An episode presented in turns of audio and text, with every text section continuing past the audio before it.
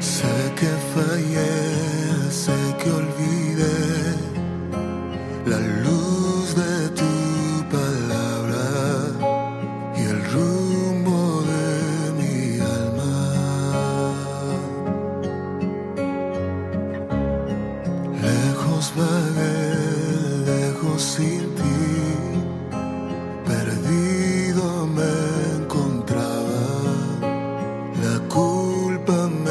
Hola, bienvenidos a Devoción Ríos. Hoy es un día para buscar al Señor, para acercarnos a, la presencia del Señor.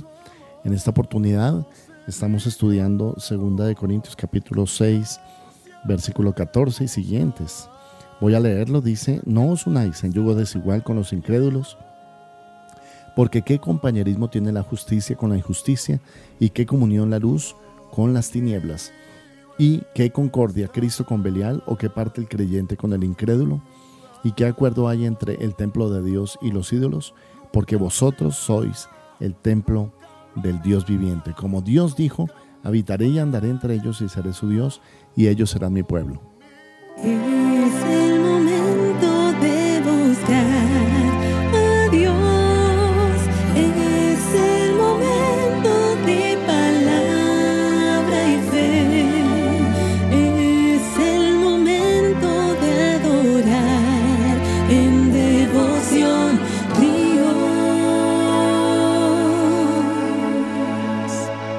Cuando estudiamos este pasaje, leemos en el Antiguo Testamento, eh, especialmente en el templo de Salomón y posteriormente en el templo reconstruido de Herodes, que los gentiles, que no eran unas personas que eran parte del pueblo del Señor o no eran judíos, sino que eran visitantes o de otros países o de otras naciones considerados gentiles, se les llamaba así, gentiles, solamente podían estar en ciertos lugares del templo, pero no podían entrar ni en el lugar santo, ni mucho menos en el lugar santísimo. Esto se llamaba una exclusión y estaba contemplado en la ley del Señor. Cuando llegaba un gentil, solo podía estar en el patio de los gentiles, que era el lugar asignado para ellos.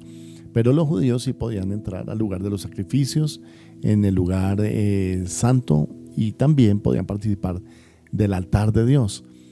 Y entonces, desde esa fecha o desde esa época, se consideró que los gentiles no eran dignos de entrar en la presencia del Señor. El pueblo judío siempre ha sido muy celoso de, eso. Y luego cuando fue destruido el templo de Herodes, pues ya no había templo en donde aplicar esa norma, aplicar esa ley. Pero recordemos que el Señor Jesucristo vino y de los dos pueblos hizo uno, derribando la pared intermedia de separación. Y nos dice la palabra del Señor en Efesios que Él unió al pueblo de Dios y a los gentiles. ¿A cuáles gentiles? A los que se convirtieron al Dios vivo y verdadero, a los que llegaron a los pies de Cristo. Pero esos gentiles una vez llegaron traían también costumbres e idolatría antiguas o de su vida anterior. Entonces era necesario que Pablo empezara a hacer una diferencia para que ellos entendieran cómo era la vida del Evangelio, en qué consistía y cómo podían ser guardados del pecado y de la, de la inmundicia. Que realmente ese fue el objetivo de por qué razón los gentiles no debían entrar al templo para no contaminarlo. Ahora, en el Nuevo Testamento, Pablo nos dice, no os unáis en yugo desigual con los incrédulos, porque qué compañerismo tienen la justicia con la injusticia y qué comunión la luz con las tinieblas. Y estás haciendo referencia exactamente a lo mismo, que así como el templo era celosamente guardado, así también la vida nuestra, nuestra propia vida sea celosamente guardada y no contaminada. ¿Y cómo puede ser contaminada la vida de un cristiano? Compartiendo o teniendo comunión con los incrédulos. Es diferente tener amistad o compañerismo con el incrédulo que tener comunión. Porque cuando habla de esa palabra comunión, está hablando de la unidad que viene en el alma y el espíritu. Nosotros no podemos tener comunión con las tinieblas, porque dice la palabra de Dios que comunión hay entre la luz y las tinieblas. Al contrario, hermano, deberíamos tener claro que no podemos compartir muchas de las cosas que el mundo comparte. Los cristianos no es que seamos como apartados o separados del mundo, sino que somos separados para Dios. Y en ese sentido tú eres una nueva criatura, eres también parte del templo de Dios en esta tierra y tienes que ser consagrado para el Señor. Por esa razón no hacemos lo mismo que los incrédulos, ni hablamos como ellos con el lenguaje soez y vulgar, ni nos referimos sin temor a las potestades superiores, a Dios, ni tampoco somos irreverentes en el templo del Señor ante la adoración o frente a los pastores o las iglesias, sino que conservamos una, una santidad en el corazón.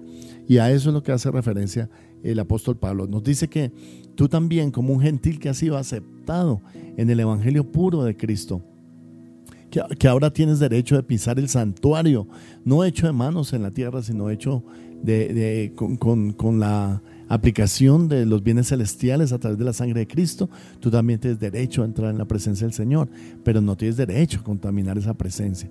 Por esa razón, hijo, hija, yo sí te recomiendo que si tú estás teniendo problemas con esto y tienes comunión o compañerismo con las tinieblas, aquí la Biblia te dice ¿Qué acuerdo hay entre Cristo y Belial?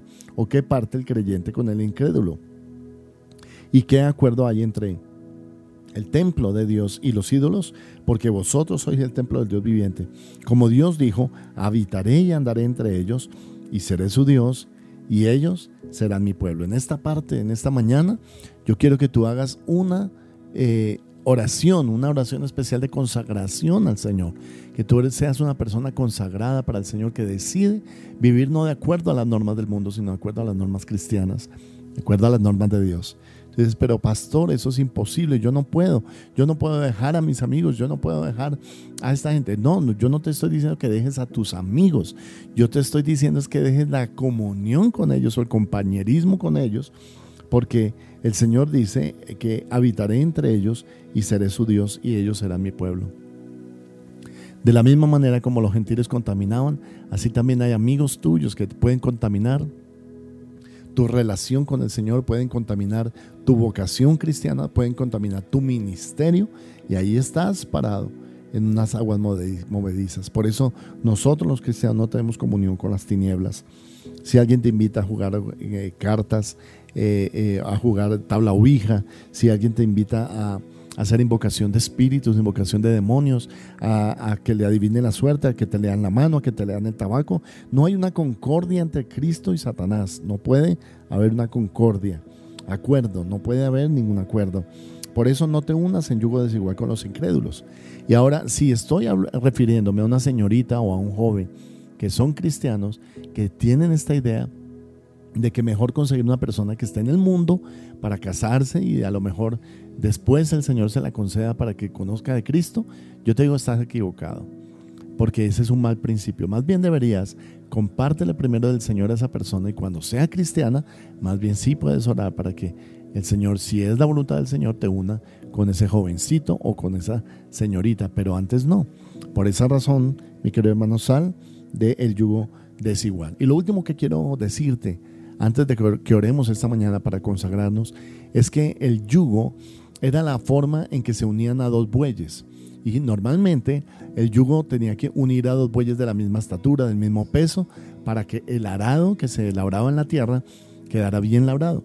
Y sin embargo hay muchas personas que no cumplían esto y ponían un buey más alto y otro más pequeño, o un buey más joven con uno viejo, o uno más fuerte, con, y esa, esa yunta, esa junta no funcionaba y el labrado no, salía como quería. Entonces, esa es la imagen que el apóstol Pablo nos está dejando esta mañana y él te dice a ti, no te unas en yugo desigual con el incrédulo. No puedes traer en unidad al que no puede estar en unidad, no puedes traer en acuerdo al que no tiene los mismos principios y los mismos valores sobre los cuales tú estás fundamentado. Querida señorita, querido joven que me escuchas, por favor, enamórese de una persona que sea cristiana, para que comparta tus valores, para que vaya a la iglesia, para que lea la, Biblia, para que oren en casa y tengan esa facultad de poder orar y buscar al Señor sin esconderse. Si tú quieres realizar una oración de consagración esta mañana, sigue esta oración conmigo. Dile, Padre, yo me consagro para ti, Señor, esta mañana, en mi cuerpo, en mi alma y en mi espíritu. Y te pido, Señor, que me ayudes a romper todo yugo desigual.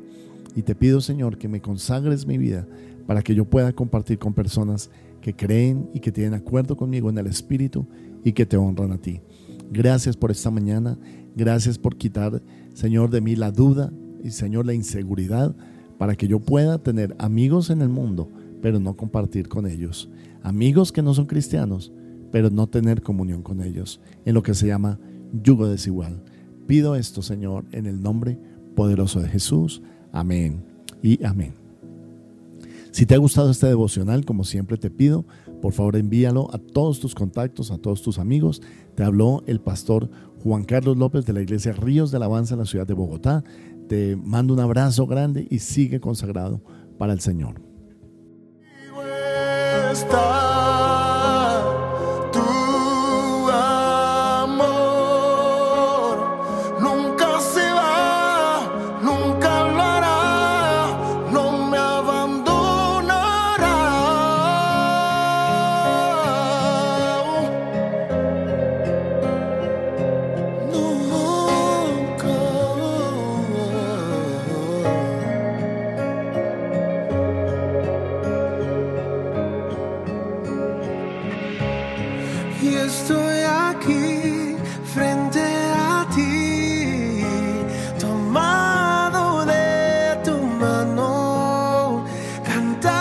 Te invitamos a ser parte de la Donatón de ayudas y mercados para familias en condición de vulnerabilidad.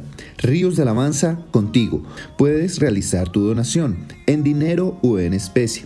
Puedes hacerlo ingresando a la página www.riosdelavanza.co y allí puedes inscribirte tanto para dar como para recibir ayudas.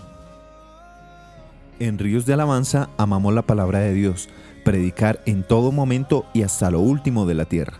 Por eso tus aportes y donaciones son muy importantes para extender la predicación de la palabra en todo el mundo. Puedes realizar tus donaciones, diezmos y ofrendas a través de nuestras cuentas. Beneficiario Iglesia Cristiana Ríos de Alabanza. NIT 900 020 167-1. La vivienda, cuenta de ahorros 0004 0003 5366. BBVA, cuenta corriente 038 201 294 o a través de nuestra página web www.riosdealabanza.co slash donaciones.